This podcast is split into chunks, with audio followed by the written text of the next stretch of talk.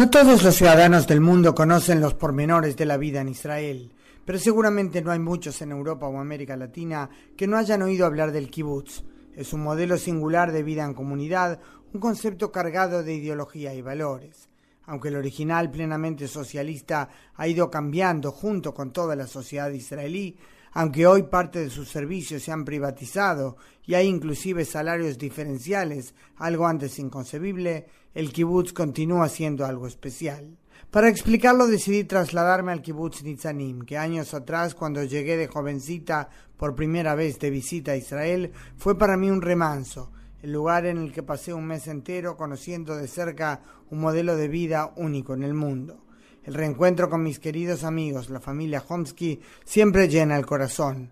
Mijal, que aprendió español de su esposo, conocido aquí como el negro Homsky, llegado de Argentina cuando tenía casi 20 años, hoy ambos andan por los 70, explica lo central. El kibbutz sigue, está, eh, eh, eh, sigue siendo una cosa especial, porque la, es una comunidad Todavía, a pesar que los chicos ya duermen con los padres y cada uno recibe su sueldo, todavía tenemos cosas en común que preocupamos, por ejemplo, si uno está enfermo, la gente del kibbutz tiene que preocuparse para ayudarlo.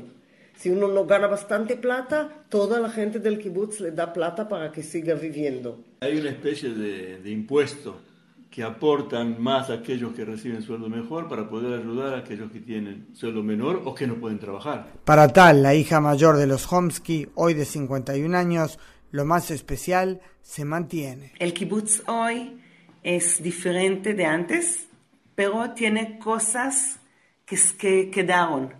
De mamá eh, puedo estar en mi casa y saber que ahora mi hijo no está, está como, como que está en la calle, pero no está en la calle. Si algo le va a pasar, aunque tiene 16 eh, casi, si algo le va a pasar, puede entrar cualquier casa y le van a ayudar si, si precisa ayuda. En la ciudad no se puede, eso no pasa. También niños chiquititos Sabes que si oímos que alguien está llorando afuera, las, las eh, casas, las eh, eh, puertas se abren y la gente sale afuera para saber qué pasó, porque algo pasa. Entonces, y es algo trivial acá.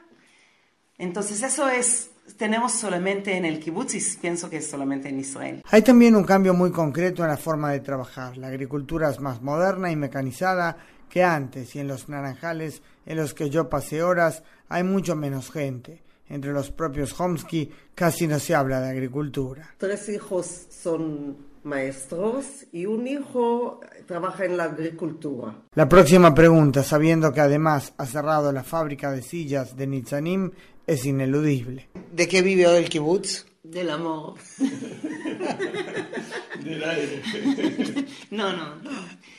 En cuanto a fuente de ingresos, en realidad el kibutz se arregla, habiendo hallado nuevas vertientes de manutención.